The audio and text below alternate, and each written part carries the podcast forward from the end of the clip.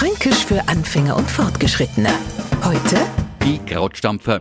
Es ist zwar schon ein paar Jahre her, als nur Mammuts durch die Gegend trampelt sind, aber Sie können sich ja so ein Viecher vorstellen, ne? Vor allem die Bahnen, echte Stampfer. Leider hat es damals noch kein Kraut gegeben, also müssen zur Erklärung einen großen Zeitsprung machen. Gehen wir einfach ein paar Jahrzehnte zurück. Meine Oma hat mir immer erzählt, dass man Weißkraut eingesalzen, in Fässer backt hat und noch sind besondere Krautstampfer zum Einsatz gekommen. Kinder hat man weiße Socken angezogen und hat's in die Fässer eingestellt. Und noch sind's umeinander im Kraut gestampft, bis schön wach geworden ist. Und nachdem er das dann nimmer gemacht hat, haben wir Franken Krautstampfer wenig eine neue Besgmande Bedeutung gegeben. Da sprechen wir Franken respektlos vom dicken, sehr kräftigen Beinen. Ach, und schon wieder sind wir bei den Mammuts. Fränkisch für Anfänger und Fortgeschrittene. Morgen früh eine neue Folge. Und alle Folgen als Podcast auf podu.de.